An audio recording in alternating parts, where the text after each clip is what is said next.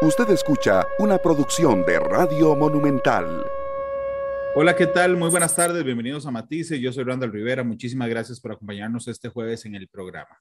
Siempre en los medios de comunicación les contamos que el primero de junio arranca la temporada de huracanes del, Atlántico, eh, que es el que genera normalmente eh, fenómenos que nos afectan directa o indirectamente. Yo le pedí hoy a don Eladio Solano, el jefe de pronósticos del Instituto Meteorológico Nacional, que nos acompañe para evaluar estas cosas y que nos cuente cómo esperamos este año. Don Eladio, ¿qué tal? Muy, buenos, muy buenas tardes. Muy buenas tardes, don Randall. Sí, este, bueno, una temporada que, que para, para, ir rompiendo el hielo eh, se antoja bastante eh, activa. Eh, de momento, pues todos los indicadores, todos los predictores que utilizamos en los meteorólogos para eh, justamente eh, poder tener una, una, eh, una luz en ese sentido, ¿verdad?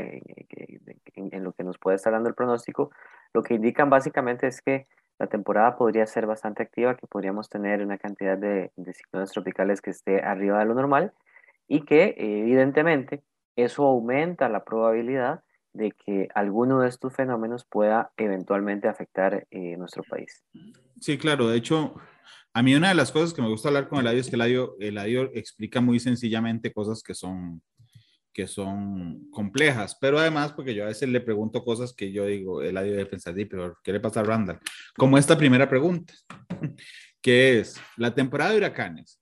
Yo no creo que los huracanes los, y las, las tormentas tropicales digan, mira, hoy es 15 de junio, nos vamos todos para el este, Atlántico.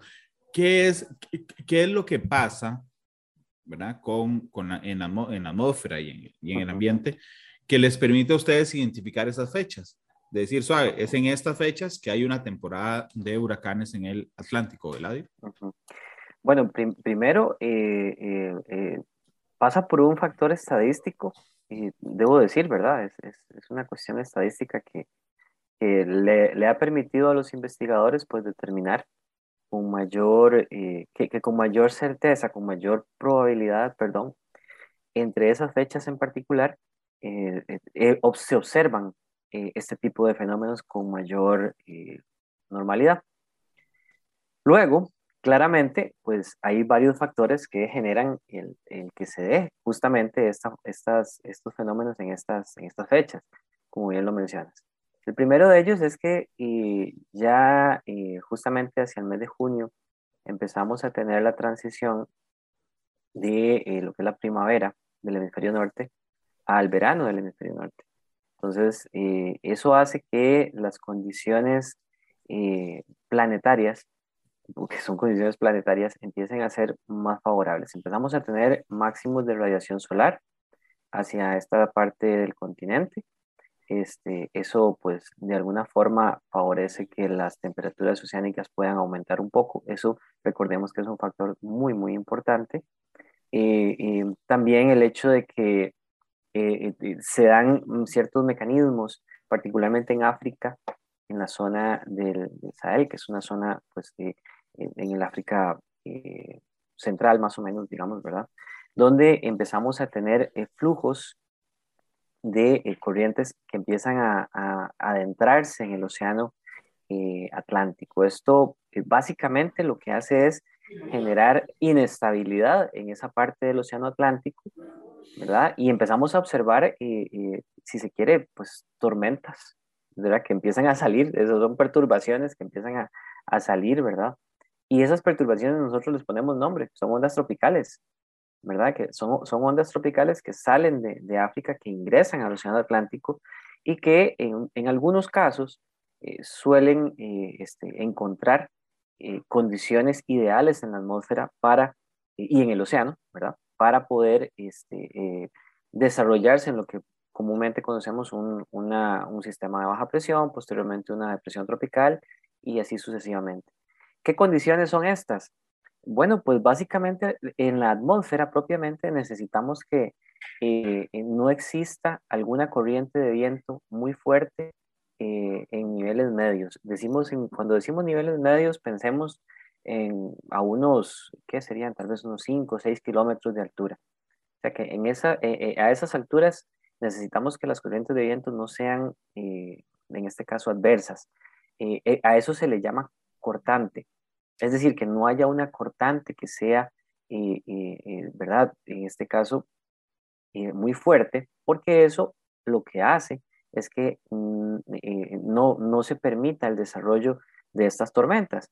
Básicamente podríamos pensar como, como, que, como quien pasa un, un cuchillo, ¿verdad? Por en medio de, de, un pastel, por decirlo así, y lo despedaza, no lo deja formarse, ¿verdad? Entonces, si esa cortante es muy fuerte, estamos, estamos mal. No, eso necesitamos que no sea fuerte.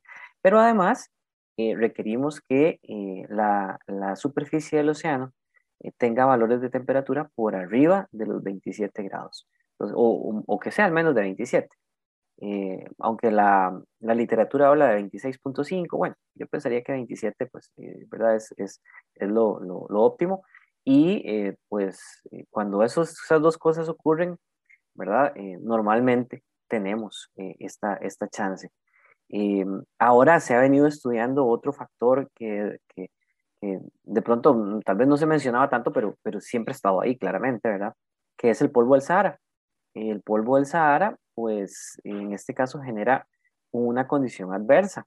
Si tenemos exceso de polvo, eh, normalmente eso inhibe la formación de ciclones tropicales. Entonces, eh, que eso es una ya son, son, investigaciones realizadas por, colegas, eh, tanto aquí en el país como en otras latitudes, y que uno pues se da cuenta que efectivamente son, son factores, digamos, que, que coinciden. Ahora, esos son estos, estos, estas situaciones que estamos conversando, justamente empiezan a ser un poco más, eh, bueno, un poco más, no, perdón, empiezan a manifestarse eh, eh, justamente en el mes de junio.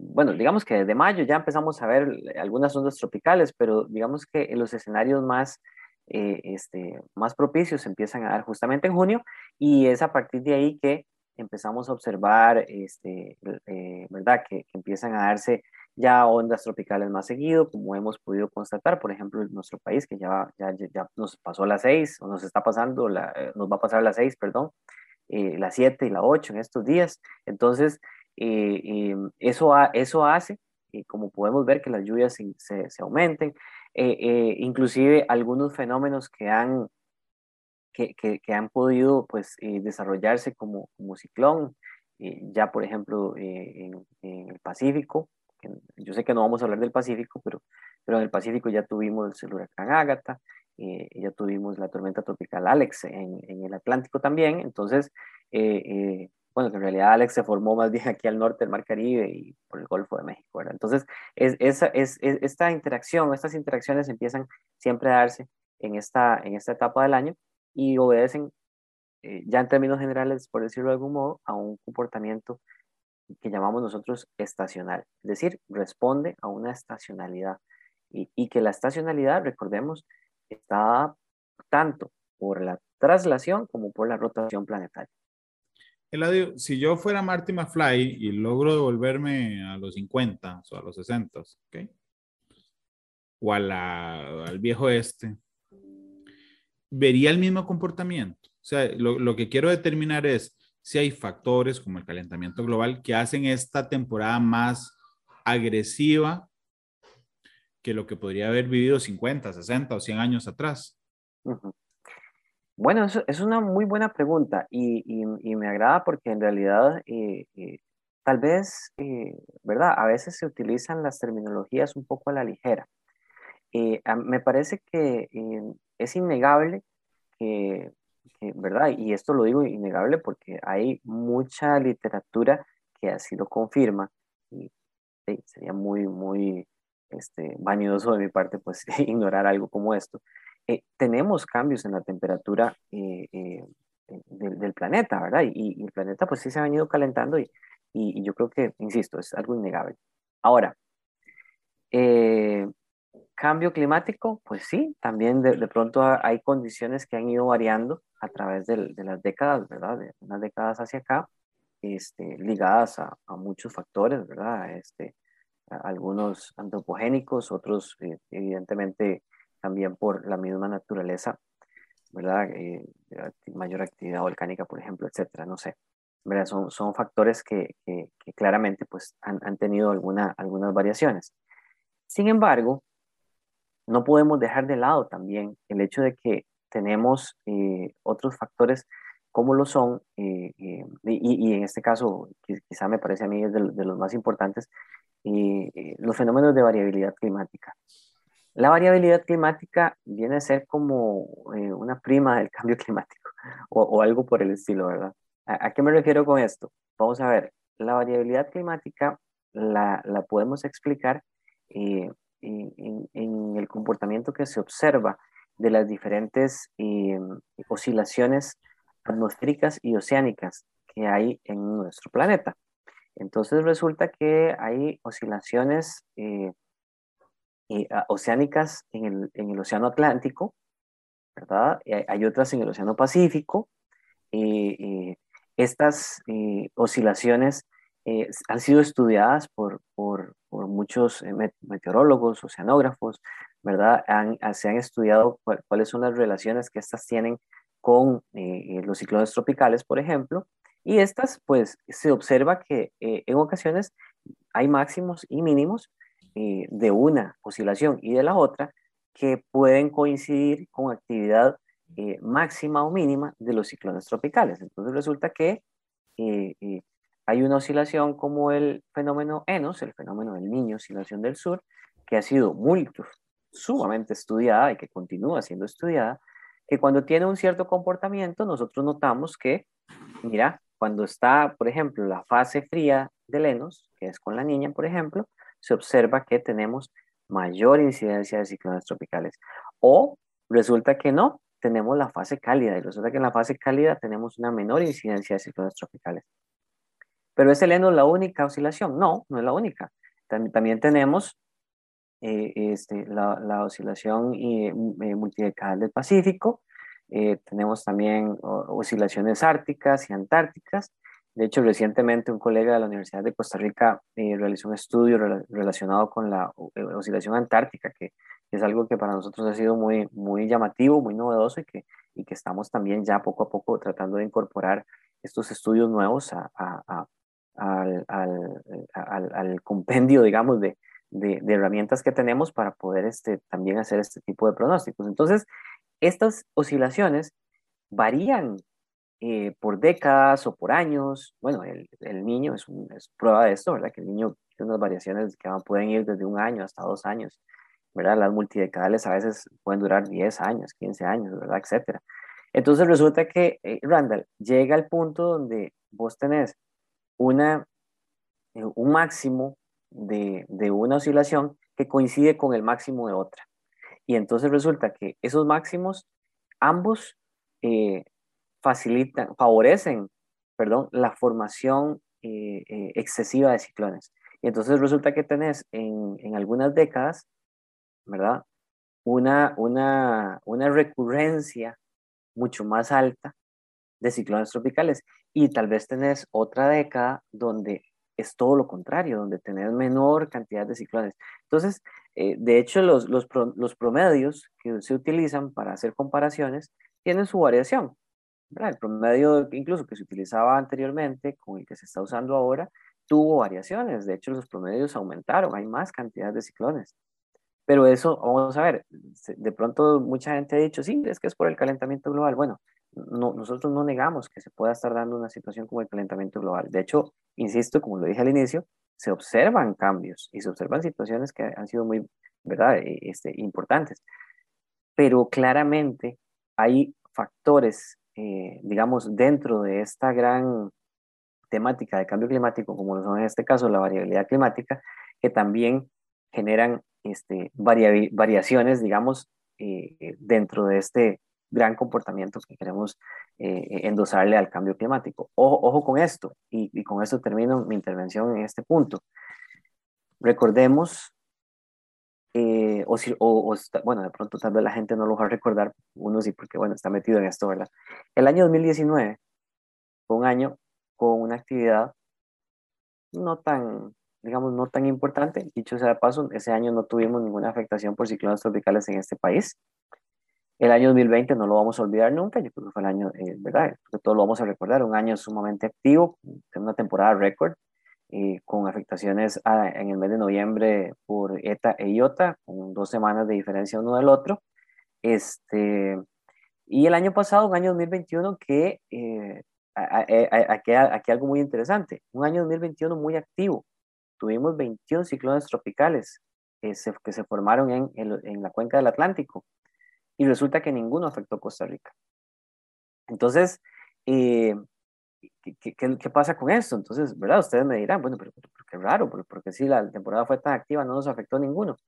Bueno, hay cosas, eh, ¿verdad? Y, aquí es donde hacemos énfasis en el tema de variabilidad climática y, y, y cómo esto hace que no necesariamente una temporada muy activa nos pueda este, generar muchísimos impactos, eh, por lo menos en nuestro país.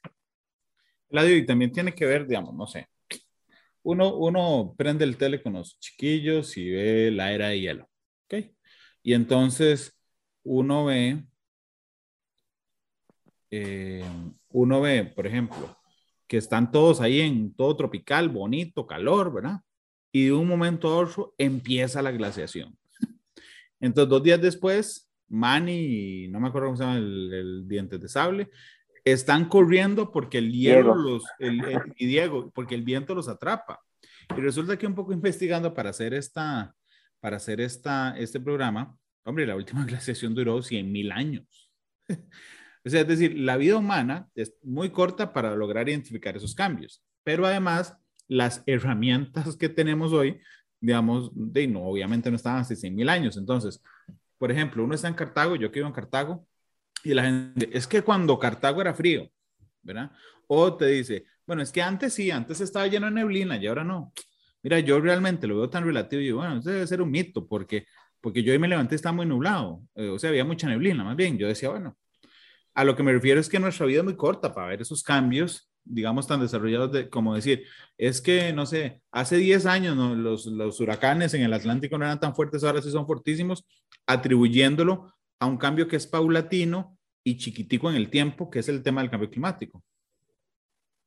Sí, sí, sí, definitivamente. Eh, eh, en los últimos años se ha venido desarrollando una, una disciplina que es la paleoclimatología, eh, que, este, bueno, que este, trata de estudiar un poco todos estos temas que estás mencionando y que en realidad ellos utilizan técnicas ¿verdad? Utilizan la corteza de los árboles, eh, los anillos, digamos, ¿verdad? Hay árboles que son sumamente viejos, ¿verdad? Y que, y que guardan mucha información en, en, en, su, ¿verdad? en su corteza, básicamente.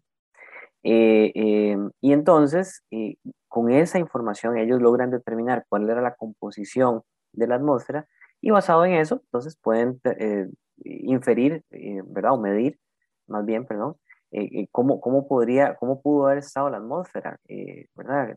Si, era, si eran temperaturas muy altas, si eran temperaturas muy bajas, si había mucha humedad, si, había mucha, si era muy seca, si era, no sé, etcétera, ¿verdad? Y, incluso la, me parece que pueden, pueden saber incluso hasta la composición este, química. Entonces, en realidad, es súper interesante la disciplina que ellos llevan adelante este, y que sin duda, pues ayuda a, a, a tratar de entender un poco eh, qué pasaba en esas, en esas eras, ¿verdad? Eh, de hecho, eh, sé que investigadores que, o, ¿verdad? o centros de investigación que tienen evidentemente mucho más recursos, estadounidenses y, de pronto incluso, no sé si suramericanos, se han desplazado también a, ambos polos, de igual forma, ¿verdad? Hacer, hacer estudios en este caso con, con bloques de hielo que ellos perforan, toman una, una, un, tipo de como de cilindro que también se le hace el mismo análisis. Entonces, o bueno, análisis similares, perdón, de pronto no el mismo. Este, ¿verdad? Para determinar eh, justamente eh, todos, todos esos factores tan desconocidos, porque como bien lo mencionas, no, mentira que habían herramientas como, como las que hay actualmente, eh, como los sensores de las estaciones, etcétera, y yo creo que, bueno, es, es, es, un, es, un, es una disciplina, insisto, muy, muy, muy importante, muy llamativa y que nos puede permitir de pronto incluso descubrir qué pudo pasar, ¿verdad? E, en, ese momento que, en que se dieron los cambios. Yo, este, no es mi fuerte, sí tengo que ser muy sincero. pero sí he leído un par de artículos y sí son eh, descubrimientos o, o, es una disciplina, perdón, tengo que decir, bastante, bastante llamativa, bastante interesante. De hecho, a mí, yo no sé nada de esto, pero vos lo sabes, a mí me apasiona cómo conocen ustedes y cómo se, digamos, es que me parece que es una disciplina que de alguna manera permite proyectar ante lo que va a pasar con muchísima exactitud. Eh, ¿Verdad? Porque y lo que pasa es que les pasa que, que todo el mundo cree saber de esto, porque es una cosa muy popular, digamos. Incluso le decimos el clima al tiempo. Este, ¿verdad? Es una de las, de, las muestras. Pero, pero, Eladio, perdón, volviendo a esta, a esta temporada, ¿ok? Ya nos dijiste que se proyecta este, agresiva, digamos, intensa. Normalmente, normalmente, y me lo habías explicado hace un año prácticamente, conforme va avanzando esta temporada, acercándose a noviembre, los fenómenos van bajando el lugar donde se generan, lo que los coloca más cerca de Costa Rica. Esto tiene que ver con esos movimientos también. Sí, sí, sí. Eh, es que tal vez eh, me quedé corto, es que ya sinceramente sentí que ya había hablado mucho, ¿verdad? Cuando hablamos de, de, de por qué se daban... pero usted habla lo que quiera, usted habla lo que quiera, radio, no se preocupe. Ok, cuando se dan en esta, en, esta, en esta porción del año, que por qué se daban en esta porción del año. Bueno, de hecho, también eh, sumado a, todo lo que hablábamos, ¿verdad? De las ondas tropicales y que, su movimiento este, de este a oeste sobre el, sobre el Atlántico, también eh, resulta que hay una zona que se llama la región de desarrollo medio, que está en, está en medio del Atlántico tropical, que es una zona donde normalmente se forman, o es una zona, digamos, que decimos nosotros ciclogenética, porque la génesis de muchos de estos ciclones se da en esa región. Pero eso se da, digamos, en las primeras etapas de la temporada, particularmente el primer trimestre, o incluso los primeros cuatro meses, ¿verdad? Hasta septiembre. Pero eh, estadísticamente, y aquí tengo que volver, o sea, el tema estadístico en este caso es bastante, bastante importante y, nos brinda mucha, mucha información. Eh, empezamos a ver que en los meses de octubre y principalmente noviembre, esas zonas ciclogenéticas se desplazan, es decir, ya no son tanto en el Atlántico, sino que se empiezan a dar en el Mar Caribe. Eso responde a varios, a varios factores. Eh, primero que, que, ya empezamos a tener un, una menor cantidad de radiación, digamos, obviamente, tal vez no cambia tanto, sobre todo aquí tan, tan al sur del, del continente, pero, eh, perdón, tan hasta el sur de los trópicos, del, del trópico de, de, cáncer, de, sí, de cáncer en este caso, ¿verdad? Pero sí eh, empezamos a tener, a, tener otros factores, que estos son factores o son fenómenos ¿verdad? Que llamamos nosotros fenómenos invernales. Entonces, ¿a qué fenómenos me refiero? Y aquí voy a hablar tal vez un poquito técnico para nada más mencionarlo y después me, paso al, término no tan técnico. Empezamos a tener eh, unos fenómenos que se conocen como vaguadas polares. Pues resulta que las vaguadas polares, esas son como corrientes de viento, para entenderlo así, eh, que eh, se donde se desprenden, perdón, desde los polos, desde el polo norte en este caso, ¿verdad? Se desprenden eh, tormentas, ¿verdad? De, este, que en este caso algunas eh, son pues, los frentes fríos o empujes fríos que tenemos. Y resulta que estas eh, tienen características, como, como son de característica invernal, ¿verdad? Primero que todo, tienen lo que se conoce como núcleos fríos. Entonces, resulta que esos núcleos fríos son sumamente inestables. Y, al, y cuando esas cosas a veces alcanzan latitudes bajas. Es decir, cuando se meten aquí al Mar Caribe y se meten aquí, sobre todo llegan hasta Costa Rica por algún motivo, entonces empezamos a tener altas probabilidades de formación de sistemas de baja presión. No estoy hablando de ciclones, sino sistemas de baja presión. Decimos nosotros que esas bajas son bajas inducidas por estos frentes o por estos eh, frentes fríos o, empujes fríos, dependiendo de la, de la circunstancia.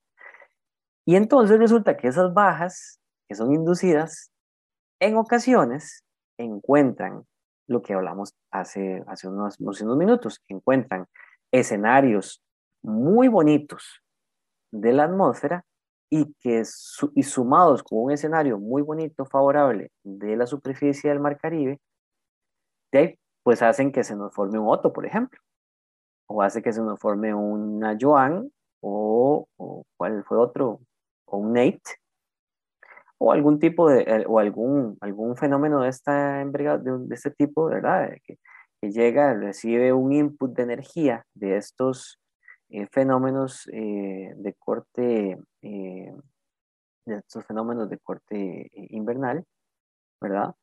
Y este, bueno, pues son, son en este caso condiciones ideales para, para que se pueda formar un ciclón tropical. Con la situación de, de, de, no, disculpen, de Otto, fue justamente eso. Teníamos, con Otto fueron varios factores. Teníamos una perturbación, una onda tropical que se acercaba, pero además teníamos también un, un, un frente que bajaba, que estaba eh, eh, totalmente este, eh, bien, bien formado, ¿verdad? nos, nos, nos, indujo un sistema de baja presión de estos que mencionaba, y eso, este, sumado a un mar Caribe muy caliente, con superficie muy caliente, hizo que el panorama fuera totalmente favorable para la formación de este sistema. Entonces, por eso es que particularmente octubre y noviembre son meses muy favorables para la formación de estos sistemas en, aquí en, iba a decir Centroamérica, pero no, en el Mar Caribe, ¿verdad? Y que evidentemente afectan Centroamérica. Eh, Claro, hay, algunos que, que, pueden incursionar desde el Atlántico. Recordemos que, que este, particularmente ETA e IOTA se formaron, sí, eh, me parece a mí, ya venían del, del, del Atlántico, bueno, o, o, del Caribe muy hacia el este, ¿verdad? Y que, recordemos, su, su desarrollo, eso sí, fue en el Mar Caribe, ¿verdad? Y fue donde encontraron las condiciones ideales para su formación. Eh, no sé si se acuerdan de lo de la cortante que hablé al inicio. Bueno, eso de la cortante, cuando es a esos niveles que hablaba yo, unos 4 o 5 kilómetros, es muy negativo. Es decir, no nos sirve. Pero resulta que si la cortante es arriba, o sea, si es a ponerle unos 10, 12, 15 kilómetros de altura, ¿verdad?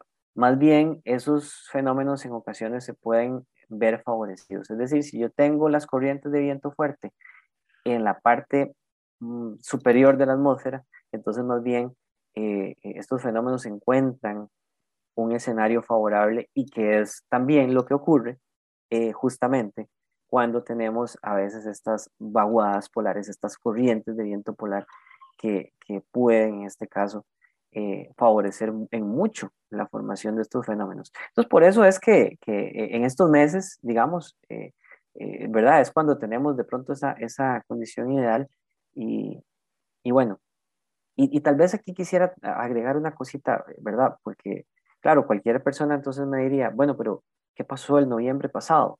¿No? Porque el noviembre pasado no tuvimos ninguno, tuvimos, ¿verdad? Todo eso que usted dice, bueno, no, no necesariamente, ¿verdad? Noviembre, de hecho, no tuvimos ni un solo frente, noviembre no tuvimos, eh, eh, ¿verdad? Empuje frío, no tuvimos ni, ninguna condición que de alguna forma favoreciera este, este, este, patrón que estamos, del que estamos hablando. Y ojo, otra cosa, que también, eh, volviendo a lo que hablábamos hace un ratito de la variabilidad climática, ¿verdad? Hay otras oscilaciones de las que no hablé, que se llaman oscilaciones eh, intraestacionales o subestacionales, que eh, modulan también este, estos comportamientos. Entonces resulta que hay una oscilación atmosférica que, es, que le damos seguimiento, que, es, una, es un, un tipo de onda, se llama onda Kelvin, que resulta que las ondas Kelvin en este caso pueden exacerbar la, la, las cantidades de lluvia, es decir, eh, poner, poner aquello súper lluvioso, o inhibir totalmente eh, eh, el que se puedan dar condiciones lluviosas generalizadas.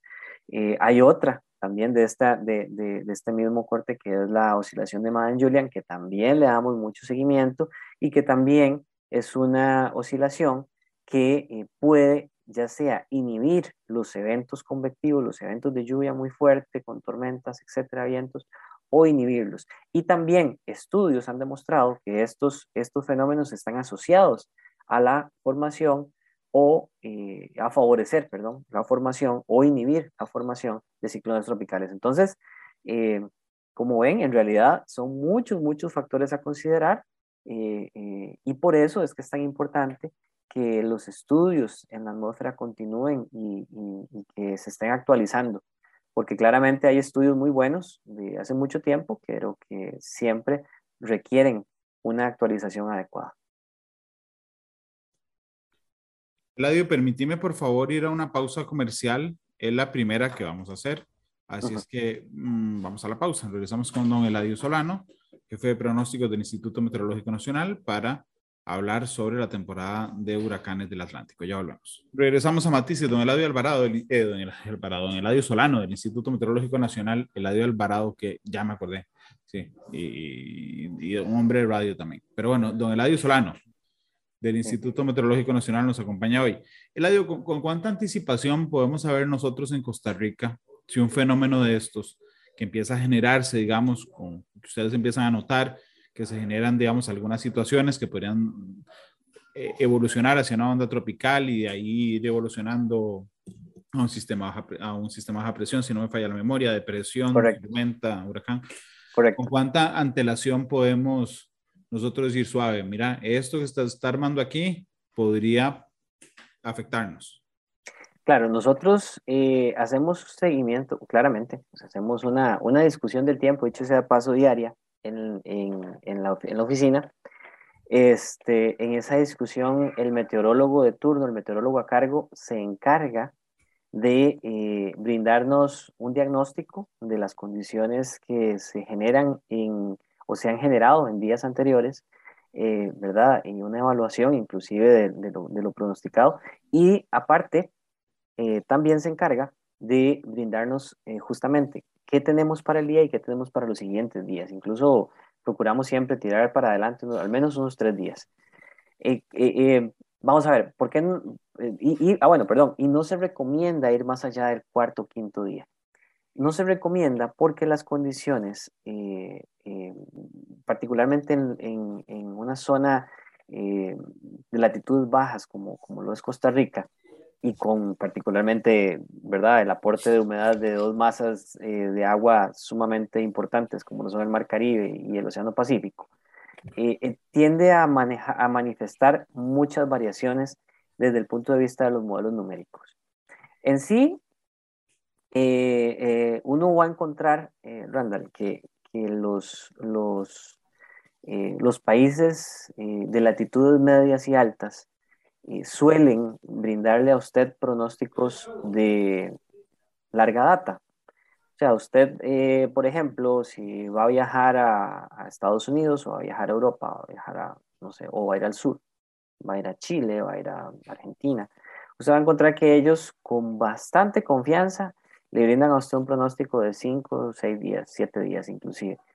Eso es porque el, el comportamiento del viento en esas regiones es muy uniforme, eh, eh, ¿verdad? Y, digamos que no, eh, en la meteorología de ellos se rige por factores un poco diferentes a los, a los nuestros. Ellos utilizan mucho a, unas corrientes, bueno, básicamente eso que hablaba hace un rato, ¿verdad? Las corrientes, estas, estas vaguadas de, de gran amplitud, las corrientes en chorro, que son corrientes a niveles altos, altos y medios de la atmósfera, les, les, rigen a ellos mucho el comportamiento. Entonces, para, eh, y, esas corrientes son muy, eh, digamos que detectarlas y darle seguimiento es pues relativamente, eh, no voy a decir la palabra fácil porque yo diría que es como, ¿verdad? Pero sí es pronosticable, digamos, ¿verdad? Bastante pronosticable. Nosotros no tenemos ese comportamiento. Resulta que en latitudes bajas nosotros estamos regidos por otro tipo de viento. ¿Verdad? Y resulta que esa, el, viento para nosotros es el rector. Entonces, en realidad el comportamiento del viento es el que nos rige esto.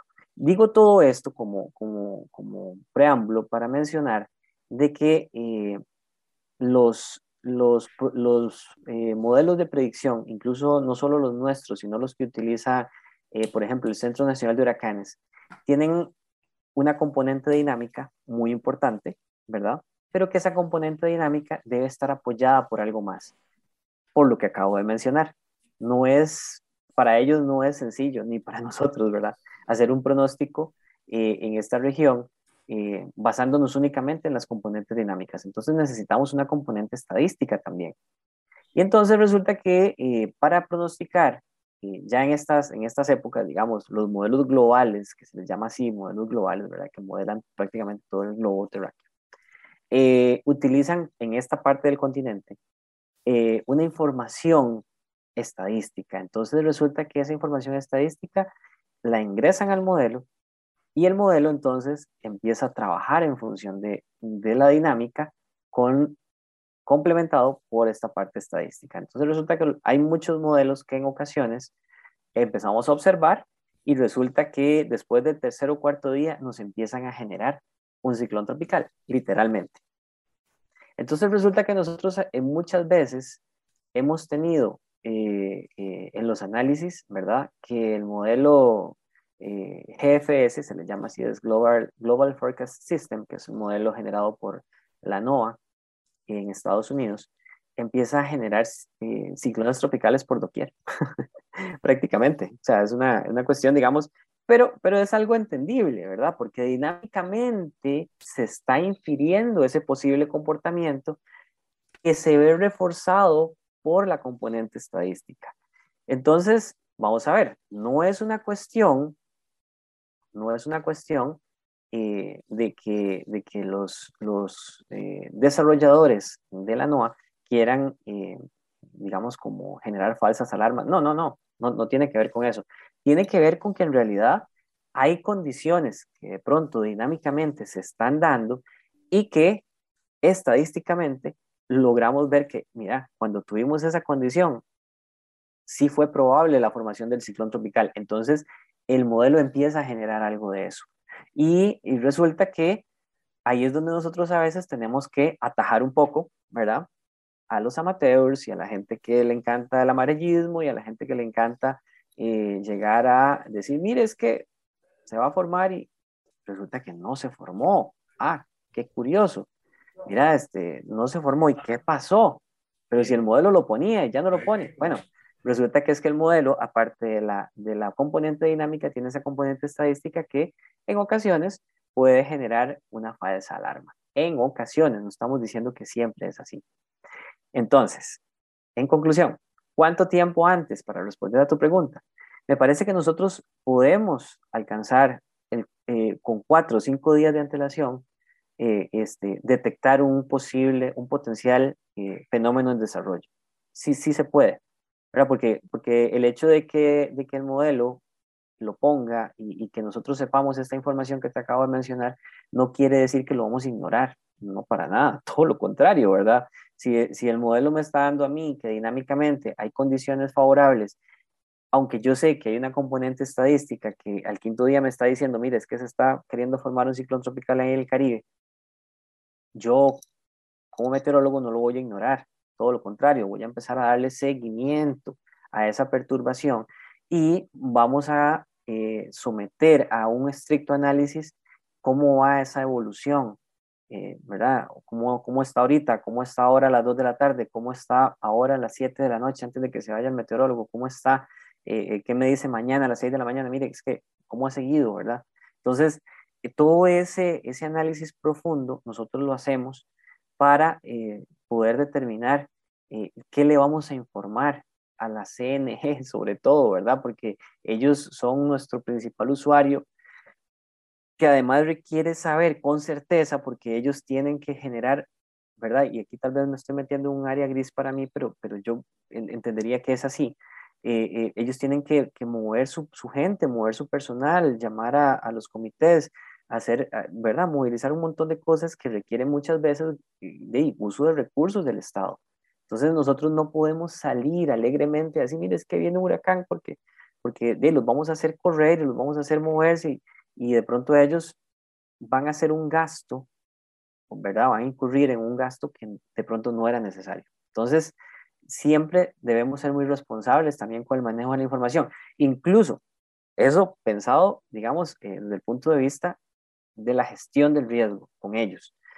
Pero pensemos también en la gestión de la información para las personas, para la, para la persona que vive cerca de un río, cerca de una zona que se ha visto eh, históricamente afectada, que de pronto hasta tienen problemas de nervios, ¿verdad? Tienen problemas porque, porque les da miedo. O sea, y, nosotros vamos a llegar a decir, mire, es que sí, viene, ¿verdad? Y ojo, ¿verdad? Irresponsablemente sin estar totalmente seguros de que eso pues va a ocurrir.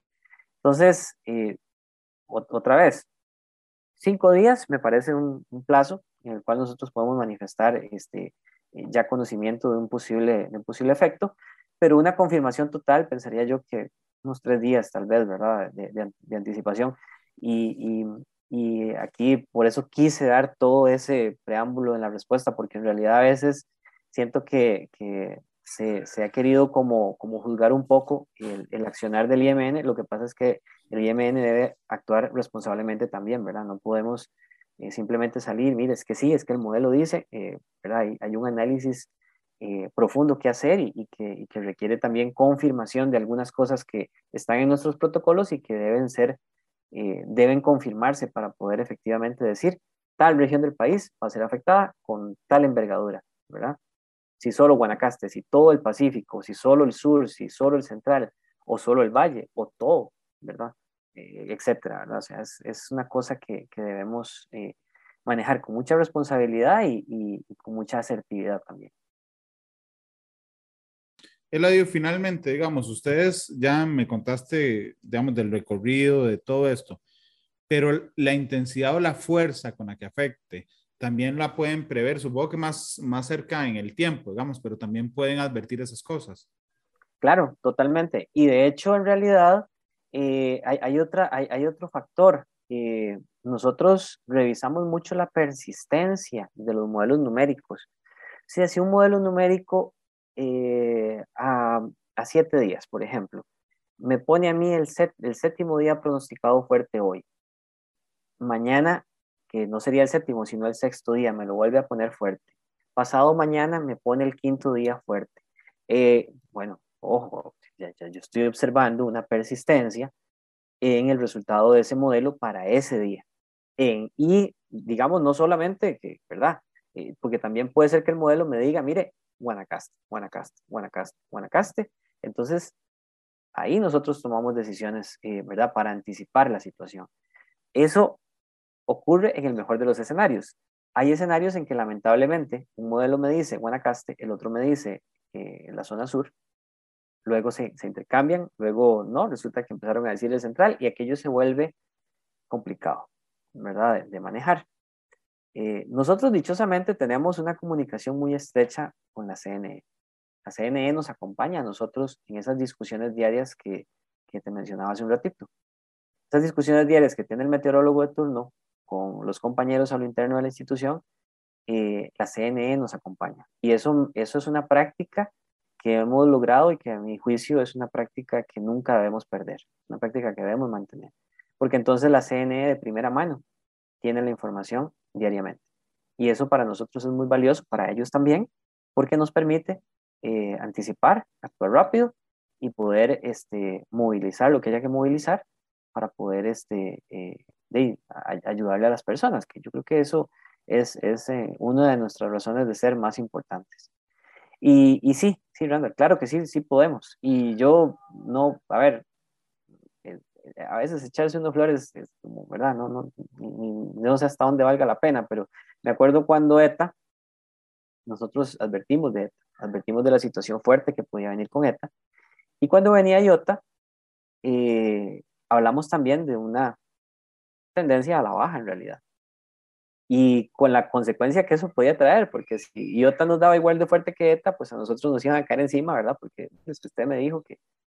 Y bueno, eh, ahí están los mapas de lluvia que no nos dejan, no, no, no, no ponen en evidencia otra cosa más que eh, el análisis eh, realizado fue bueno, la, las decisiones que se tomaron fueron buenas y, y, la comunicación con la CNE que se, que se manejó pues fue muy asertiva también. Entonces, eh, yo estoy muy, muy eh, eh, contento con mi equipo de trabajo. Creo que nos desempeñamos pues bastante bien. no somos perfectos, lejos de ser perfectos, o sea, pero en realidad es un equipo de trabajo maduro y que yo creo que, que tiene la, en este caso, Pues evidentemente debe continuar mejorando, pues todos debemos buscar a, la mejora, como les decía, perfectos no somos y, y siempre vamos a tratar de que nuestras herramientas mejoren, de que la forma en que comunicamos las cosas mejore y que, y que ojalá este, eh, la información llegue lo mejor que se pueda a la mayor cantidad de personas en el país. Y que eso es algo, Eladio, que han ido mejorando, lo digo objetivamente, durante los últimos años, ¿verdad? O sea, hoy, hoy además con las redes sociales uno puede tener acceso directo a sus mensajes, a la forma de explicarlo incluso. La página del Instituto Meteorológico todos los días está actualizada. Eh, es decir, le han puesto atención a ese flujo de información, ya no solo, digamos, a su usuario principal, la Comisión Nacional de Emergencias, sus usuarios secundarios, los medios de comunicación, sino a la ciudadanía en general en un lenguaje en que se entienda. Sí, sí, efectivamente. De hecho, eh, estamos, ya ayer, de hecho ayer, eh, emitimos un primer mapa en redes sociales de una, de una técnica que se conoce como pronóstico por impactos. Eh, mucha gente lo vio, este, hubo alguna interacción, queremos que más gente lo pueda ver, ojalá.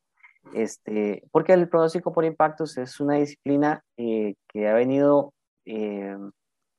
este, generándose en países sobre todo desarrollados, Europa y, Estados Unidos en particular, pero también en otros países, este, ¿verdad? Aquí en, en, el Caribe, Barbados, en Sudáfrica, eh, y aquí en Centroamérica ya lo tiene muy bien implementado Guatemala, El Salvador, y ahora nosotros estamos incursionando en esto. El Salvador, debo decir que ha hecho un trabajo maravilloso con esto. Eh, tienen eh, gente muy, muy buena, muy preparada, digamos, en ese sentido. Y nosotros estamos incursionando también con gente que ya se ha venido preparando, con gente que, que, que este, debo decir que ha trabajado arduamente en esto y que eh, ya hemos logrado eh, incursionar con este mapa que se, se basa básicamente en dar un pronóstico en base a los impactos que se esperan para eh, el país a, a, raíz de, cualquier fenómeno, de la lluvia, del viento, de, etcétera, ¿verdad? Y que tiene un lenguaje todavía más inclusivo, me parece a mí, y que todas las personas puedan entender de una forma muy sencilla, porque no es lo mismo que yo le diga, mire, es que le van a caer 100 milímetros, a que yo le diga, mire, es que se va a inundar eh, su comunidad o, o hay probabilidad de que su comunidad se inunde, de que los ríos que pasan por su comunidad se desborden, ¿verdad? O que haya deslizamientos en esa zona donde usted, eh, cerca donde usted vive, en la ruta 32, en la ruta 1, etcétera, ¿verdad? Entonces, es, ese es, ese, e, esa es la razón de ser de estos, de estos mapas y que esperamos poder eh, implementarlos de una mejor forma conforme vaya avanzando esta nueva temporada lluviosa. Eladio, yo te agradezco muchísimo que nos hayas acompañado hoy. Realmente ha sido muy interesante eh, la explicación que, que, además nos permite entender mucho mejor este, los avisos que da el Instituto Meteorológico, las notas que hacemos los medios de comunicación. Así es que muchísimas gracias, Eladio. Mucho gusto, Rolanda, un placer para servir. Acordate de la canción, porque yo siempre digo, pido la canción de cierre. Claro, claro. cuál. Me gusta eh, Cuando seas grande de Miguel Mateos. Rock latinoamericano. Claro. ¿Vos, siempre quisiste ser meteorólogo?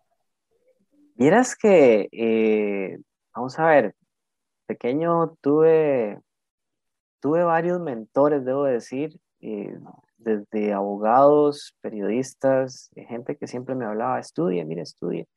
Y tengo que ser sincero, a mí me hubiera encantado, por ejemplo, andar en Qatar ahorita.